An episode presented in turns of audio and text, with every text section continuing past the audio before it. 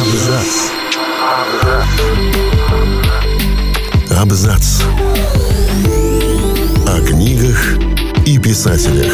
О книгах и писателях.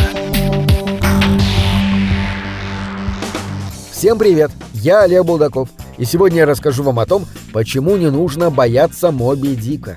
200 лет назад родился моряк, чиновник и писатель Герман Мелвилл. Он умер в безвестности, и только в 1920-е годы модернисты заново открыли его Моби Дика. И влюбили в эту книгу весь мир. Этот роман посвящен американскому писателю-романтику Натаниэлю Готтерну, близкому другу автора, знак преклонения перед его гением. Фабула романа во многом основана на реальном случае, произошедшем с американским китобойным судном «Эссекс». Судно водоизмещением 238 тонн вышло на промысел из порта в штате Массачусетс в 1819 году. В течение почти полутора лет экипаж бил китов в южной части Тихого океана, пока один крупный кошелот не положил этому конец. 20 ноября 1820 года в Тихом океане китобойное судно было несколько раз протаранено гигантским китом. 20 матросов на трех крошечных шлюпках добрались до необитаемого острова. На острове была большая колония морских птиц, которая стала для моряков единственным источником пищи. Дальнейшие пути моряков разделились. Трое остались на острове, а большая часть решила отправиться на поиски материка. 18 февраля 1821 года, спустя 90 дней после гибели Эссекса, британским китобойным судном «Индиан» был подобран вельбот, котором спаслись два моряка и первый помощник капитана Эссекса Чейз, который и написал книгу об этом происшествии. В основу романа лег также и собственный опыт Мелвилла в китобойном промысле.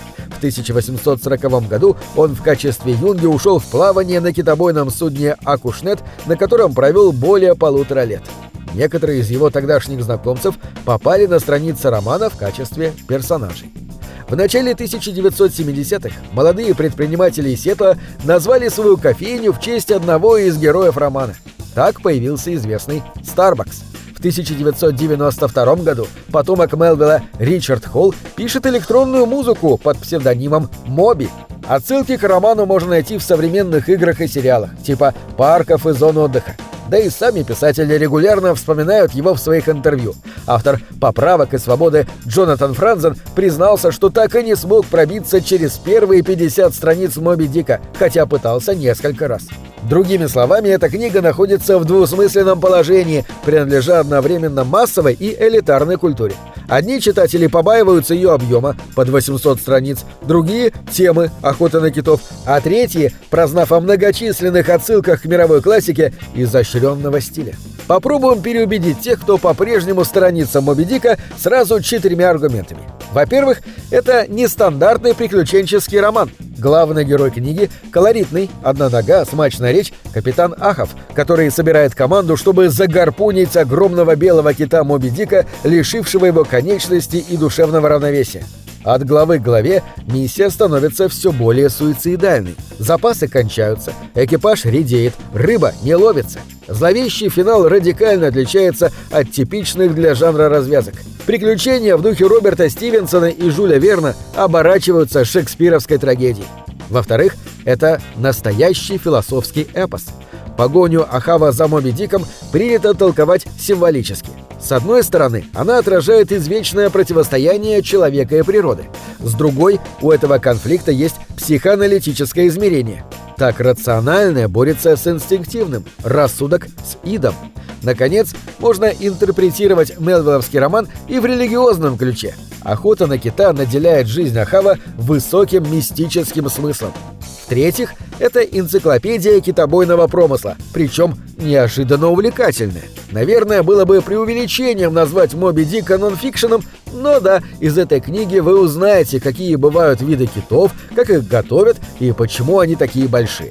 Искусство Мелвилла в удивительном балансе научного и развлекательного, или, как сказали бы российские читатели, балов и войны. Он умеет описать череп касатки так же эффектно, как и спор Ахава с матросами. И в-четвертых, это авангардная проза, написанная за 60 лет до авангарда. Собственно, именно поэтому Дэвид Герберт Лоуренс и Эрнест Хемингуэй приняли Мелвилла за своего. структура Моби Дика предвосхищает эксперименты Джойса и Пинчина. Этот роман претендует на то, чтобы охватить всю Вселенную или даже заменить ее. Другой важный аспект — устройство повествования. Мелвилловская проза пышна, риторична и в то же время хрустально чиста. Не случайно Саша Соколов считал первое предложение Моби Дика одним из самых совершенных в истории литературы. Кстати, роман неоднократно экранизировался в разных странах, начиная с 1926 года. Наиболее известной постановкой по книге является фильм Джона Хьюстона 1956 года с Грегори Пеком в роли капитана Ахава. В создании сценария этого фильма принимал участие и Рэй Брэдбери. Впоследствии Брэдбери написал рассказ «Банши» и роман «Зеленые тени. Белый кит», посвященные работе над сценарием. На этом все. Читайте хорошие книги.